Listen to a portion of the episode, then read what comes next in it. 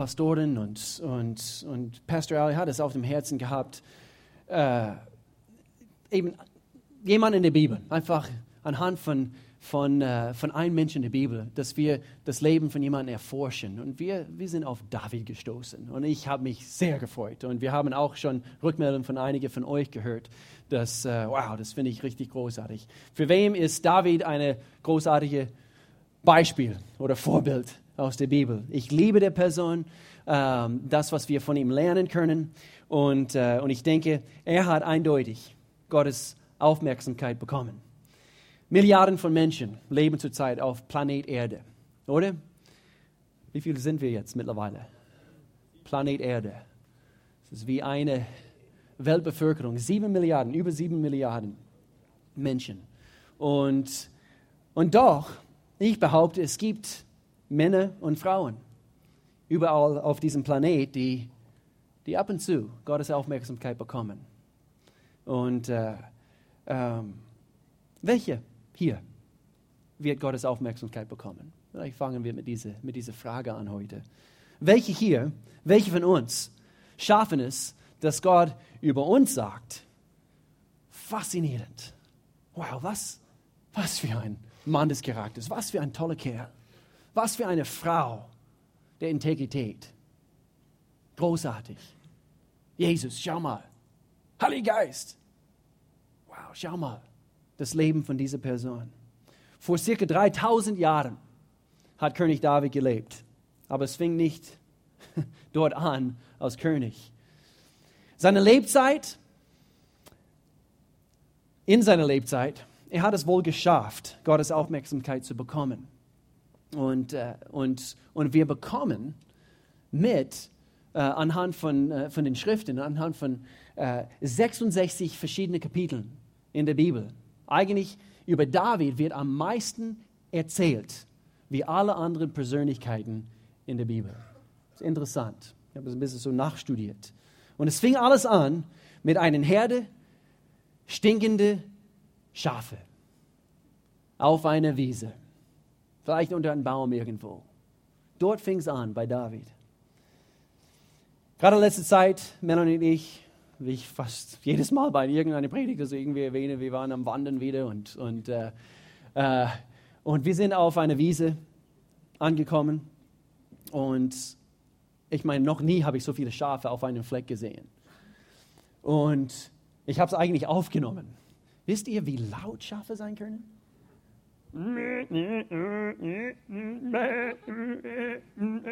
Ich habe es eigentlich. Ja, bitte. Das war eine Ziege, Melanie. Das war eine Ziege. Wie eine Ziege. Jetzt kommen die Geräusche. Okay. Also, moving right along. Aber es fing alles an mit einer Herde. Stinkende Schafe, die laut waren. Und äh, es ist keine, ich denke, keine, keine hoch angesehene Arbeit heute oder auch damals. Aber es ist auf jeden Fall eine, eine Art Beruf oder Arbeit, wo du viel Zeit hast und wo du viel Zeit zum Nachdenken hast. Gestern Abend bin ich, äh, bin ich oberhalb unser Haus in Kandern gewesen und es war eine wunderschöne Nacht gestern Abend. Wunderschön, wunderschön.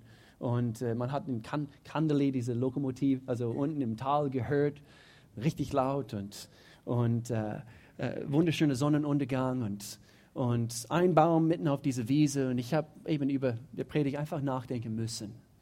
Was, was hat David zu diesem Punkt gebracht in sein Leben, wo, wo Gott über sein Leben gesagt hat? Wie, wie viele von uns das so schon mal gehört haben, vielleicht hört es zum x-ten Mal heute über das Leben von David, aber Gott sagte, ein Mann nach meinem Herzen. Ein Mann, der, der wirklich es geschafft hat, Gott sein Herz zu, ähm, zu erobern, sozusagen. David, der Sohn von Jesse oder Isai in äh, eine andere Sprache, geboren interessanterweise in Bethlehem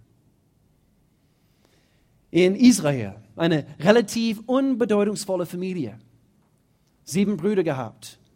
Und doch die, die Bibel spricht, wie ich gesagt habe, mehr über das Leben von David wie alle anderen, auch Moses oder, oder Paulus. Es erzählt mehr über David sein Leben wie alle anderen. Und, äh, und so, wir möchten gerne die nächste Zeit, wir möchten gerne sein Leben erforschen. Und wie hat er das tatsächlich erreicht, wie wir das hier äh, aus, Titel, äh, Titel, aus Themenreihe Titel haben, wahre Größe, wie hat er das erreicht in Gottes Augen? Ähm, wie hat er Gottes Aufmerksamkeit bekommen? Habt ihr euch schon gefragt? Was, woran lag es? Okay, ich weiß, er hat viel gedichtet. er hat äh, äh, jede Menge von, von, von den Psalmen geschrieben, Lieder geschrieben. Er ist zum König gewählt worden. Aber woran lag es? Wir werden sein Leben erforschen in der nächsten Zeit. Eigentlich, wir nehmen äh, einige Wochen und möchten gern verschiedene, äh, verschiedene äh, Aspekte von seinem Leben einfach anschauen, unter die Lupe nehmen. Da war einfach irgendetwas an diesem Mann, woran Gott gefallen hatte. Irgendetwas an seinem Leben. Ist er der allerpopulärste Junge in der Schule gewesen? Ich denke nicht. manche, wir lesen an manchen Stellen, er wurde äh, verspottet. Ist er der typische Stammtisch-Held gewesen? Ich denke auch nicht. Ich kann es mir vorstellen, eben einige von den Jungs um den Stammtisch und David hockt da und, und einer sagt, hey David, kannst du uns wieder ein Gedicht vorlesen? Ich denke nicht, dass in manche in ihren Augen, dass er ein typischer Held, wovon, woran wir denken, wenn wir an einen, an einen mächtigen Krieger, einen mächtigen König denken. Das ist interessant. Der einzige Mann, worüber Gott sagt, ein Mann nach meinem Herzen. Quer durch die Bibel. Viele verschiedene Persönlichkeiten. Und David hat es geschafft. Aber er war ein Löwenbändiger, auf jeden Fall. Löwenbändiger und gleichzeitig eine demütige Hirtenjünger. Ein Krieger und doch auch ein Dichter. Er war ein mächtiger König und doch hat auch ab und zu schamlos vor ganz Israel getanzt. Ihr könnt euch an dieses eine Beispiel vielleicht erinnern, wo, äh, wo das Volk Israel, also die, die, die, äh, eben das Armee, die Armee, also haben quasi die Bundeslade, was repräsentativ war für Gottes Gegenwart, wurde äh, gestohlen wurde gefangen genommen quasi von, von der Feind und sie haben es wieder ins Lager von den Israeliten wieder reingeholt. Und was hat David getan? Er hat getanzt, wie mitten unter ihnen wieder war. Er hat vergessen, dass er halb nackt war. Jetzt, so wie wir in den, in den nächsten Wochen, diesen Mann, sein, sein Leben unter die Lupe, nur ein Tipp. Somit fließen wir in eine Richtung als Gemeinde, so wie wir sein Leben und Unigkeit. Viele, viele Dinge wo es einen Kontrast gibt. Viele von uns ähm, äh, eben sind vielleicht, vielleicht einige, es kann sein, eben man kann sich nicht damit äh, assoziieren. Bedeutet das überhaupt, wenn Gott sagt, hier aus der Apostelgeschichte, erzählt über ihn, wie wir gehört haben. Und so lasst uns kurz innehalten und uns fragen, was bedeutet das überhaupt? Und geht es uns was an?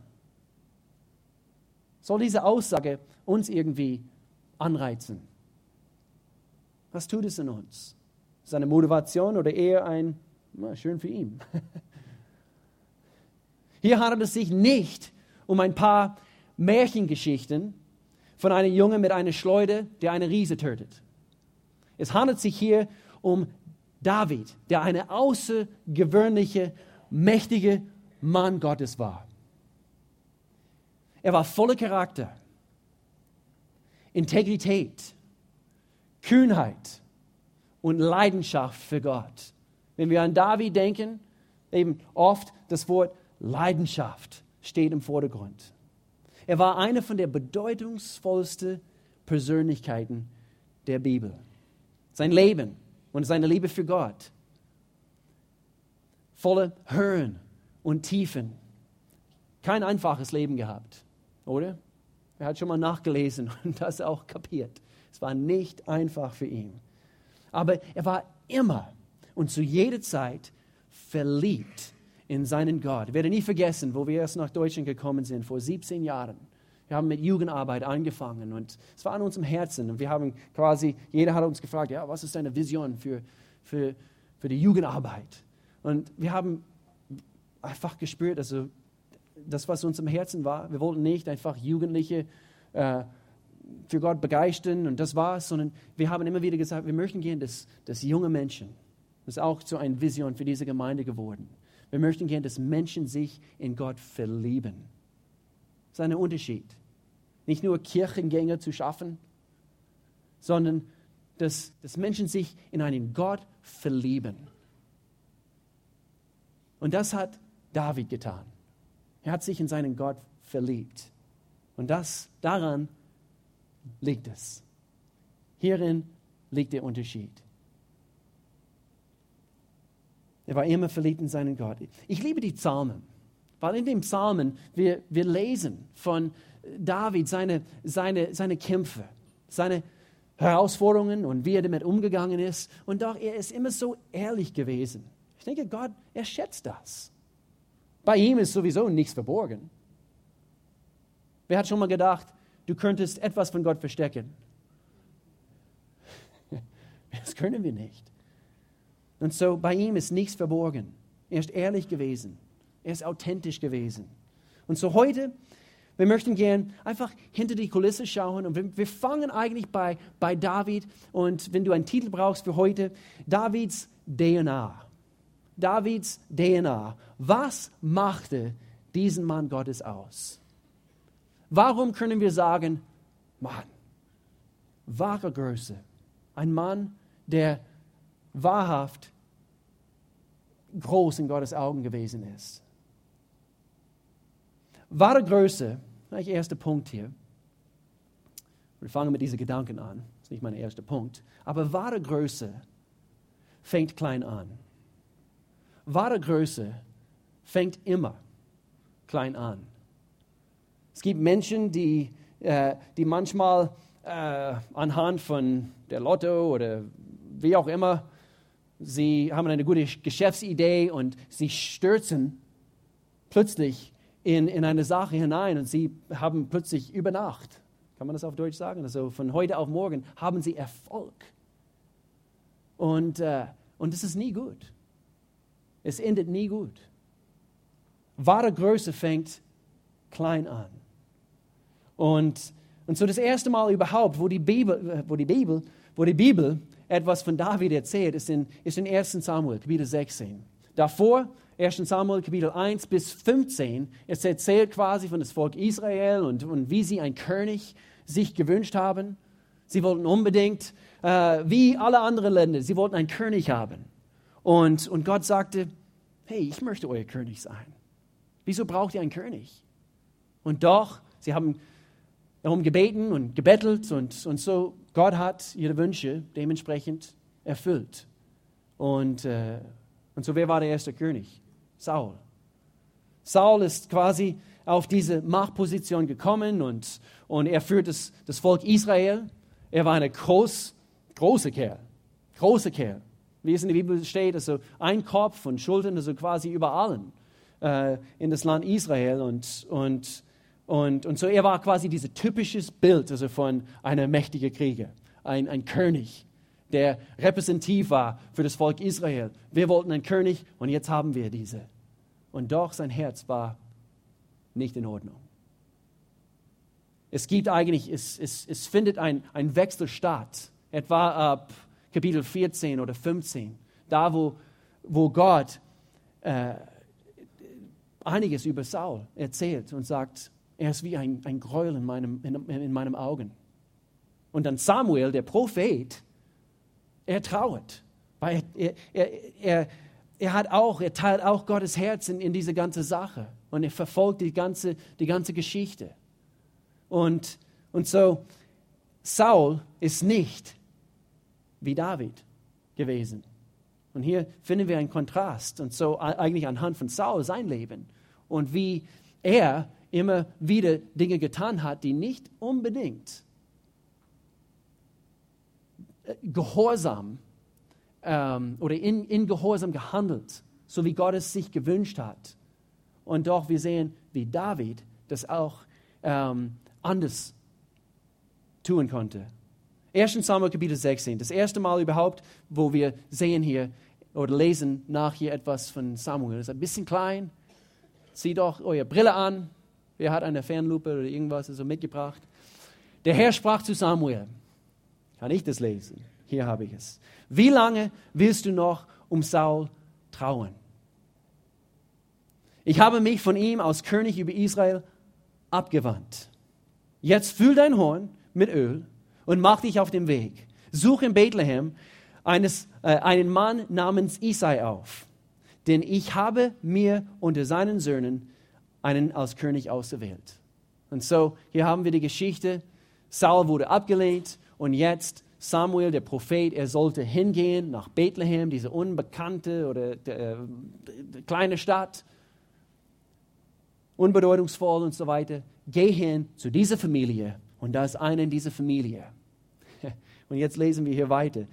Vers 6 und 7. Als sie kamen, sah Samuel Eliab an und dachte, ha, einer so wie Saul, groß, stark, einer von den älteren Brüdern. Sicher ist das der Gesalbte des Herrn. Doch der Herr sprach zu Samuel, lass dich nicht von seinem Äußeren oder seiner Größe blenden. Ich habe ihn nicht erwählt, Samuel. Sogar du, du denkst wie die Menschen. Aber du musst, du musst erkennen, ich bin Gott.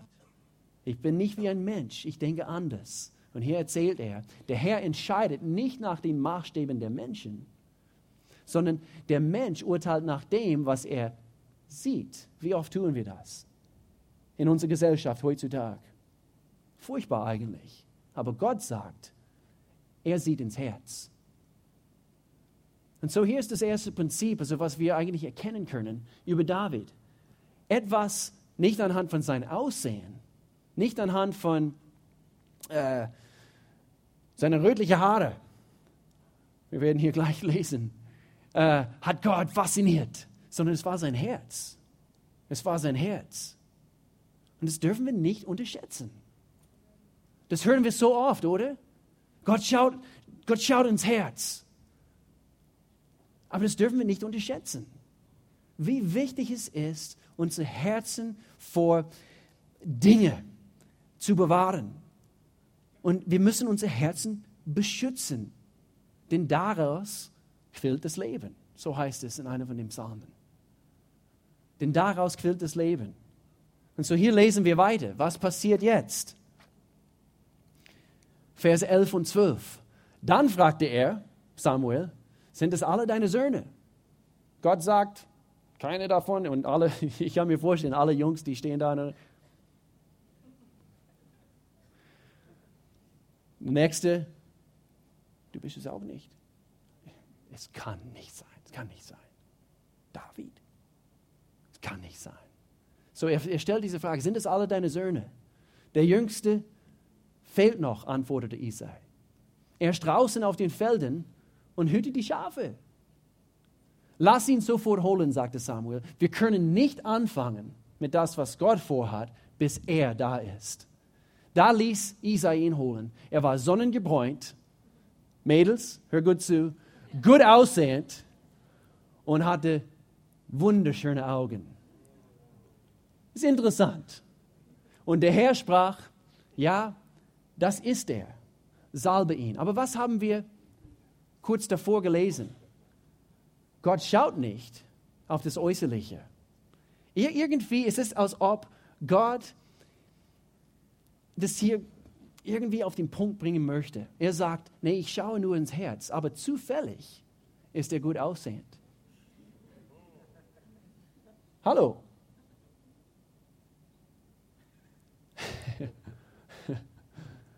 Das heißt, bei der eine ist er vielleicht nicht so groß und der Krieger und so weiter. Bei der andere ist er vielleicht doch. So, es hat nicht damit zu tun, dass, dass Saul, dass er nicht der, der Richtige war, weil er doch groß und, und, und, und wie ein Krieger ausgesehen hat. Es hat gar nichts damit zu tun. Du kannst Germany's Next Top Model sein. von Gott aus. Und wenn dein Herz einfach völlig nach Gott ausgerichtet ist, Mann, hat er einen Kandidaten gefunden für diese Welt.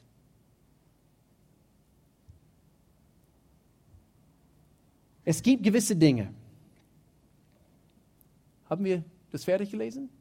Nee, noch nicht. Gut aussehend und hatte schöne Augen. Und der Herr sprach, ja, das ist er, salbe ihn. Das ist er. Es gibt gewisse Dinge, die, äh, die dazu führen, dass Gott sagt, wahre Größe. Und diese Dinge, drei Dinge werden wir jetzt kurz anschauen. Drei Dinge anhand von David sein Leben, die diesen Mann so richtig ausmachte. Und, und die sind dazu, ähm, oder sie führten dazu, dass Gott über ihn sagen konnte, wahre Größe, ein Mann nach meinem Herzen. Nummer eins, wir haben gesagt, es, es hat angefangen auf der Wiese. So, Nummer eins, der Dienst. Der Dienst. Wahre Größe fängt klein an. Und manchmal, wir sind nicht bereit, klein anzufangen. Das ist ein Prinzip, was wir vielleicht alle zu gut kennen. Ja, aber ich, ich möchte nicht das tun. Ich möchte das tun. Ich möchte etwas hoch angesehen werden anhand von, wie toll ich das mache. Ich bin nicht bereit, eben was anderes zu machen. Aber wir sehen anhand von, von David, von seinem Leben, von seinem Beispiel, dass er, er war bereit, alles zu tun, was notwendig war. Nicht nur, weil er auf die Schafe seines Vaters aufgepasst hat. Ich denke, ganz bestimmt, sein Vater hat ihn darum gebeten und, und er war ein gutes, gehorsames Kind. Aber wir lesen auch später in seinem Leben, wie er gedient hat. Ähm, der Dienst, sein Einsatz. David war ein Diener pur. Für seinen Vater, die Schafe hüten. Und dann lesen wir hier später, er hat für Saul gespielt. Tatsächlich im Palast, dort äh, auf dem Hof. Für Saul. Hier lesen wir davon. Äh, es gab diese Zeit, wo, wo er an einem Tag, er hat auf die Schafe aufgepasst und dann am nächsten Tag spielt er auf dem Hof von, von Saul, also im Palast. David kehrte öfters vom Hof Sauls nach Bethlehem zurück, um die Schafe seines Vaters zu hüten. Und dann woanders lesen wir, äh, es ging hin und her. Mal dort, mal dort. Und so er tat das, was notwendig war. Begabte Musiker, Harfe gespielt oder wie auch immer. Ich weiß nicht genau, was er gespielt hat. Saxophon. Immer einsatzbereit. 1. Samuel Kapitel 16, Vers 18. Und hier, hier wird über, äh, über David erzählt. Einer der Diener erwiderte, ein Sohn Isaias aus Bethlehem ist ein begabter Hafenspieler. Hier, wo sie gesucht haben für einen, der, der Saul ein bisschen beruhigen konnte, weil er, er war so aufbrausend. Er ist auch mutig und tapfer im Kampf und auch wortgewandt. Schau mal, alle diese Dinge, alle diese Komplimente quasi über David. Außerdem, hier haben wir es schon wieder, Mädels, außerdem ist er ein sehr gut aussehender Mann. Warum war das wichtig? Keine Ahnung. Und der Herr ist mit ihm. Und der Herr ist mit ihm. Ist der Herr mit dir? David hat gelernt, Gott in diese ganz kleine, banale Aufgaben der Alltag zu dienen und wurde deshalb von Gott gesättigt. Ich möchte gerne, dass wir äh, äh, ja, einfach darüber nachsinnen, so, so, wie, so wie David gedient hat. Entschuldigung, mein Mikrofon. So wie David gedient hat. Nebenbei konnte er einfach gesättigt werden von Gott, von seiner Gegenwart, von, von alles, was Gott war. Das ist faszinierend. Wisst ihr was? Hier sitzen Menschen, die tagtäglich vielleicht mit ihren Händen arbeiten, mit ähm, Rumfahren, LKW-Fahrer vielleicht, Busfahrer, Handwerker, Müttern zu Hause, verschiedene Berufe und so weiter und so fort, wo wir eigentlich viel Zeit zum Nachdenken haben. Und hier, vielleicht ganz kurz eine Gedanke hier rein. Wie oft nutzen wir tatsächlich diese Zeit gut aus und sinnvoll aus? David hat es getan. Es war sein Job. Er müsste nicht Psalmen schreiben, nebenbei. Das müsste er nicht tun. Aber er hat es getan. Er hat diese Zeit genutzt. Und hier sehen, sehen wir einen Lebensstil, wo, wo er einfach voll darauf fixiert war. Okay, das andere, ich, ich diene und ich tue das, was notwendig ist, aber Gott, du bist mein höchstes Ziel. Du bist mein höchstes Ziel. Nummer zwei. Nummer zwei. Etwas, was zu wahrer Größe führt. Und ich parke hier ein bisschen und rede kurz darüber. Die Einsamkeit. Die Einsamkeit hat zu wahrer Größe für David geführt. Was meinst du mit Einsamkeit? Eigentlich, wir sprechen beide über dieses Beispiel unter einem Baum, die Schafe gehütet. Manchmal war er in einer in eine Hülle, wo, wo er gejagt wurde von, von König Saul, wo er noch nicht König geworden ist. Und dort hat er auch Psalmen geschrieben. Die Einsamkeit, diese einsame Stunden in, seines Leben, in, in seinem Leben. Die Einsamkeit ist der Ort, wo alles geprüft wird in unserem Leben. Die Zeiten, wo, wo keiner sonst zuschaut. Aber gerade hier, gerade mitten in diese Zeiten, mitten in diese Stunden, gerade dort wird der Charakter geprüft. Die Einsamkeit ist eine positive Sache. Aber es fühlt sich nicht so toll an, mitten in diese Zeiten, oder? Aber es ist die beste ähm, Trainingsboden für uns überhaupt. Die Einsamkeit, können wir sagen, ist das Erprobungsgelände für uns. Die Erprobungsgelände. Ich habe gelesen, es gibt in, in Großbritannien, in England, es gibt eine äh, sogenannte Teststrecke. Das heißt MIRA, M-I-R-A. Und es tatsächlich ist der größte Teststrecke für Autos auf diesem Planet. In England, kleine Insel. Aber dort ist die, ich dachte in Deutschland. Hier kommen die besten Autos her. Aber dort ist es nicht. In Großbritannien. Und so für ein Rennauto oder überhaupt ein Familienauto oder wie auch immer, dort, äh, also nicht alle, aber ich gehe davon aus, dass so viele werden dort getestet auf diesen Teststrecke. Und das Auto, interessanterweise, hier ist das Beispiel, das Auto fährt ganz alleine auf diese Teststrecke. Natürlich mit einem Fahrer, ich meine nicht von alleine, aber fährt alleine, keine anderen Autos um dieses Auto, fährt alleine auf diese Teststrecke. Und dort wird es erforscht, getestet, erprobt. Nicht, wo es unter andere Autos kommt. Warum? Weil manchmal die, das sind die besten Konditionen, wo, wo ein Auto getestet wird. Also man kann quasi am Limit fahren, äh, äh, trockene Strecken, nasse Strecken. Es gibt Strecken auf diese Test, äh, Teststrecke, wo sie den, den, äh, den äh, Fahrbahn nass machen. Wie, wie, geht, wie geht dieses Auto um? Also mit, mit nassen Strecken und so weiter. Scharfe Kurven gibt es auch natürlich interessante Hindernisse, die sie aufstellen, mitten auf diese Teststrecke. Und ich habe überlegen müssen, so ist es auch in unsere einsamen Momente im Leben, in die herausfordernden Momente in unserem Leben, da wo wir quasi getestet werden. Und Gott sagt, wird er, wird er tatsächlich diese nächste Phase, also das, wo, wozu ihm, ich ihn berufen habe, wird er das bestehen? So deswegen, es muss eine, eine, eine Testing-Boden geben oder eine Teststrecke geben in unserem Leben. Ganz früher in der, in, der, in der Jugend haben wir eine sehr beliebte Themenserie gehabt und es hieß Moment mal, die aufregende Zeit des Wartens. So hieß diese Themenreihe. Und anhand von David, äh, von der Geschichte, wo er, wir haben es gelesen, er wird gesalbt zum König. Und dann, was passiert dann danach? Am nächsten Morgen er steht auf, er isst sein, sein Cornflakes und ist der König? Eigentlich nicht. Er geht wieder draußen auf die Felder und dient seiner Papa und hüte die Schafe.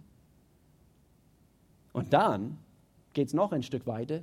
Eben, er wurde gesalbt zum König. Dieser Moment, wo alle Jungs in die Reihe sich aufgestellt haben. König, König, mein Bruder König? Und doch, es geht weiter und er wird sogar gejagt durch die ganze Gegend. Saul wurde sein Leben haben. Und so, die Einsamkeit ist, da ist was dran. Davids Charakter wurde erprobt. Gott hat ihn erforscht in dieser Zeit, bevor er König geworden ist. Deswegen die aufregende Zeit des Wartens. Wer hier hat das Gefühl, du wartest immer noch auf gewisse Dinge von Gott? Hallo? Sei ehrlich. Ich auch. Aber es ist, das sollen wir irgendwie wenden und wirklich erkennen, es ist eine aufregende Zeit des Wartens. Gott kommt schon zum Ziel. Aber ich denke manchmal, äh, wie lang diese Teststrecke ist oder sein soll, manchmal bestimmen wir, manchmal nicht. Manchmal wir meinen, hey, Gott, ich bin bereit. Und er sagt, nee, nee, du bist noch nicht bereit.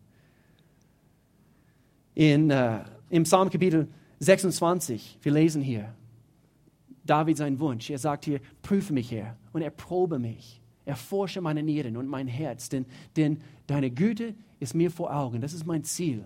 Und ich wandle in deine Wahrheit. Im, äh, im Hoffnung für alle Übersetzung. Vor dir, Herr, kann ich nichts verbergen. Prüfe meine geheimsten Gedanken und meine Gefühle. Nicht nur meine Nieren, nicht nur meine Gallenblase, sondern hier spricht es eigentlich eher von einfach alles, was tief in uns hineingebettet ist und eben unsere Emotionen, unsere Gefühle. Und das ist unsere Teststrecke, die Herausforderungen im Leben. Und wie, wie wir erlauben, inwieweit wir Gott erlauben, in diese Situationen Dinge zu enthüllen, aufzudecken, wird bestimmen, wie erfolgreich wir sind später im Leben, wo, wo er wirklich etwas mit uns erreichen möchte. Manchmal wir denken mitten in diese Saison, mitten in diese, in diese Einsamkeit, ja, wo geht's hin? Wo, wo, wo führt das Ganze hin? Und Gott sagt, warte, ich bin am Werk. Wie eine Homepage, eine neue Homepage wird erstellt zum Beispiel. Und du klickst drauf und da ist dieses Zeichen ähm, bitte entschuldige unser Fortschritt. Eine neue Homepage wird erstellt. Und es ist wirklich manchmal so. Gott sagt, warte, etwas Großartiges wird erstellt. Und das müssen wir erkennen. Die Einsamkeit ist die Zeit, wo Charakter geprüft wird. Nummer drei, etwas, was wir brauchen, um wahre Größe zu erreichen, Opfer bringen. Es macht Spaß, gerne über diesen Themen zu sprechen. Macht Spaß. Aber ich dachte, David, oh, wir hören von, von David und, und wie er diesen Riesen besiegt. Ah! Und wir gehen alle hier raus, also mit großer Glaube, so kann ich das auch machen. Aber hier fängt es an. Hier fängt es an. Opfer bringen. So wie wir das die, aus den Schrift, äh, Schriften entziffern können, war David derjenige, der öfters alleine war wie wir gehört haben, auf die Schafe aufgepasst. Interessanterweise, hier ähm, gerade diese, diese Geschichte, wo der Prophet kommt und, und alle anderen Brüder sind da, der Papa ist da, äh, der Prophet von Israel. Ich meine, das war eine großartige Sache. Das war eine große Sache, dass, dass er zu dieser ziemlich unbedeutungsvollen Familie kommt. Und David ist nicht mal dabei gewesen. Was für ein Opfer, was er bringen müsste. Natürlich haben sie ihn dann endlich geholt. Aber es kann sein, du hast mal gedacht, oder du wirst vielleicht in der Zukunft denken. Ja, alle anderen haben Spaß. Sie machen Party, sie machen ihre Party und so weiter. Und alle anderen, zum Beispiel am Sonntagmorgen, Sonntagmorgen, wunderschöne Sonntagmorgen. Ich, hätte eigentlich, ich hätte mein, mein Hobbyauto polieren können und dann ein, ein Fahrt durch die Gegend machen. ah, das wäre was. Aber jetzt sitze ich hier in einem Gottesdienst.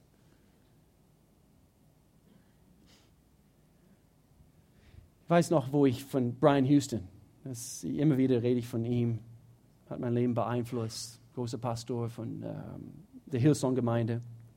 Und da, wo er erzählt hat, als er 17 Jahre alt war, als er 17 Jahre alt war, es war, als ob Gott in ihm äh, am Wirken war und er hat damit gerungen.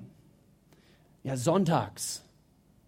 Er ist in Australien groß geworden, Neuseeland, diese Ecke. Und, und, und alle seine Freunde würden sonntags an der Küste, würden sie surfen gehen. Wunderschöne Gegend. Ja, sonntags, perfekt. Wir gehen surfing. Catch a wave. Und es war, als ob Gott direkt, und er sagte, es, es war direkt, nicht nur einfach irgendwelche Gedanken, sondern Gott hat zu, zu ihm gesprochen und hat gesagt, hey, du musst dich jetzt, du musst dich jetzt damit abfinden. Sonntags werden dir in der Zukunft sowieso nicht gehören. Weil er hat einen, Ruf auf sein Leben verspürt, äh, Pastor zu werden. Und, äh, und so, er, er erzählt, an diesem Tag, er hat bewusst eine Entscheidung getroffen. Gott, ab jetzt, ich werde, ich werde mich nicht mehr damit quälen. Einfach von, oh, ich, ich möchte lieber hier sein. Ich möchte lieber dort sein. Triff eine, eine Entscheidung. Und so werden wir geformt. Ich meine nicht um, unbedingt bezogen auf unser Gottesdienstbesuch und so weiter und so fort. Hier geht es um Prinzipien. Da, wo Gott sagt, tue das, das ist gut für dich. Und manchmal wir tun die richtigen Dinge, aber trotzdem unser Herz ist hier drüben. Und dann haben wir nichts davon, wenn wir hier stehen, eigentlich am richtigen Platz, aber wir haben nichts davon, weil unser Herz, unser Verlangen ist hier drüben. Das ist ein wichtiges Prinzip. Opfer bringen. Opfer ist erst ein Opfer, wenn es dich etwas kostet. Opfer ist erst ein Opfer, wenn es sich tatsächlich was kostet. Hier ist der Kontrast zwischen Saul, König Saul und König David. Und wir lesen davon, dass König Saul, er hat sein Opfer gebracht. Er hat ein Brandopfer gebracht, aber Gott hat ihm was ganz anderes gesagt. Er sagt, tue das. Und er sagt, okay, ich, ich tue es ein bisschen halbherzig und ich tue es auf meine Art. Und Gott sagt, ich habe keine Gefallen an dem. Er hat eigentlich das zum Teil das Richtige getan. Und es sah gut aus in den Augen von anderen Menschen. Aber er wusste in seinem Herzen und Gott wusste vor allem, das war Rebellion und nicht richtig. Und er sagte, ich würde viel lieber dein, deine Gehorsam haben und sehen als deine Opfer. Und so, Opfer ist erst ein Opfer, wenn es dich etwas kostet. Und David hat es verstanden. Davids David war mehrmals bereit, sein Leben aufs Spiel zu setzen. Wir werden in den kommenden Wochen, wir werden eben diese coole Geschichten hören über, äh, wie David eben ein Bär äh, mit seinen eigenen Händen besiegt hat. Und dann eine Löwe.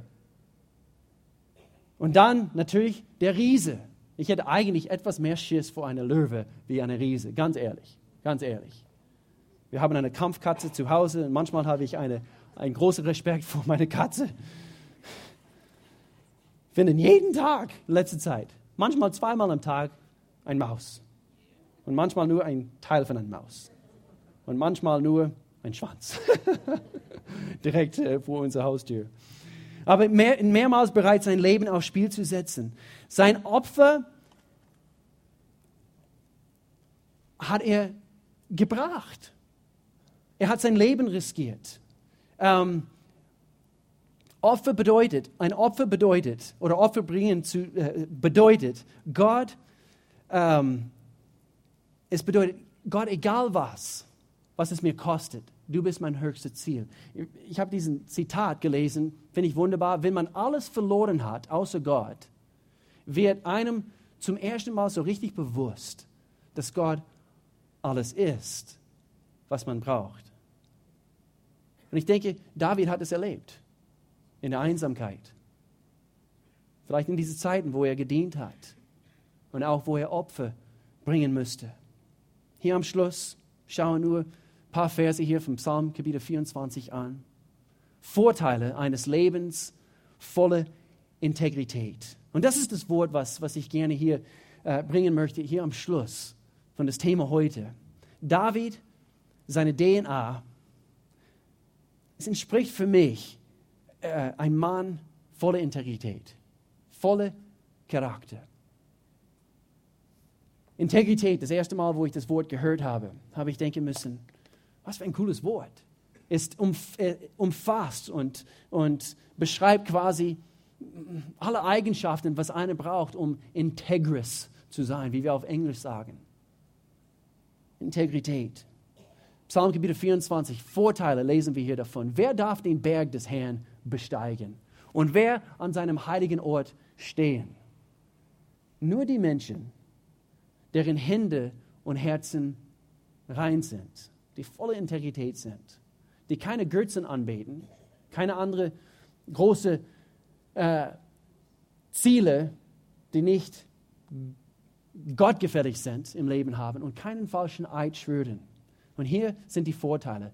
Solche Menschen, die Integrität in ihrem Herzen haben, sie empfangen den Segen des Herrn und Gerechtigkeit von Gott, ihrem Retter. Das gilt für die Menschen, die nach dem Gott Israels fragen und seine Gegenwart suchen. So hier sehen wir, ein Vorteil, natürlich Segen. Wir wollen alle gesegnet werden. Menschen kommen hier nach vorne. Jetzt am, am Freitagabend, wundersch, großartiger Lobpreisabend. Falls du nicht dabei warst, kommen Sie diese Lobpreisabend. Großartiger Abend. Menschen sind hier nach vorne gekommen. Auch hier heute nach diesem Gottesdienst. Wir haben immer unser Gebetsteam hier vorne stehen und Menschen äh, bitten immer darum, äh, würdest du bitte beten, dass ich gesegnet bin? Was beinhaltet das Wort Segen? Das heißt, diese, diese befähigende Kraft Gottes auf unserem Leben das zu tun, wozu wir berufen sind. Und so ein Vorteil von einem Leben in, in der Integrität, wir sind befähigt, wir sind gesegnet. Nummer zwei, Position ist das Wort, was ich gerne bringen möchte. Wir bekommen vor Gott eine gerechte Position vor ihm. Nicht weil, nicht weil wir so toll sind. Schau mal, meine Hände sind rein, äh, wie in Vers 4. Meine Hände sind rein, mein Herz ist rein. Schau mal, jetzt bin ich gerecht. Nein, er macht uns gerecht. Aber wir, wir, unser Gewissen bleibt rein. Und wir können so viel mehr mit ein klares Gewissen erringen und, und, und, und erreichen mit Gott in dieser Position. Du stehst richtig vor Gott. Wir haben gesagt, Charakter und Integrität ist, ist, ist erst dann zu sehen, wo keine anderen Menschen um dich herum sind in deine stille, ruhige Zimmer zu Hause. Was, was gucken wir an? Was, wovon, woran denken wir? Wovon sprechen wir in diese einsamen Momente? Wir wollen gerecht vor Gott stehen, möchten gern reine Hände haben und, und ein reines Herz. Nummer drei, ich liebe diesen letzten Punkt, Schutz. Schutz, ein Vorteil von ein gerechtes Leben. Wir dürfen von ihm geschützt werden. Muss mir helfen. Felix, Psalmkapitel 25 und Vers 21. Hier heißt es, Aufrichtigkeit und Ehrlichkeit, David schreibt hier, sollen mein Schutz sein. Aufrichtigkeit, in andere Wörter, Integrität und Ehrlichkeit sollen mein Schutz sein, denn meine Hoffnung bist alleine du. Hier ist ein Punkt, wo wir das Thema Gnade kurz ansprechen können. Wisst ihr, wenn wir über den Jahren unsere Hände dreckig bekommen haben, unsere Herzen sind dreckig geworden, anhand von, anhand von Gedanken, von gewissen Dingen, gewisse Handlungen. Vielleicht anhand von deiner Erziehung hast du einfach nicht besser gewusst. Aber äh, immer wieder, man kämpft mit gewissen Dingen. Und so hier lesen wir von Aufrichtigkeit und, und Ehrlichkeit und Integrität und Charakter. Ja, David war eindeutig, er war ein Mann, der, woran Gott gefallen hatte. Aber wir werden auch später in dieser Themenreihe auch davon lesen, dass er auch ein Mörder war, einer, der fremdgegangen ist. Und er hat einige Konsequenzen anhand von dem erleiden müssen. Aber wisst ihr was? Wir sind in einer ganz anderen Situation. Jetzt, wo Jesus für uns gestorben ist.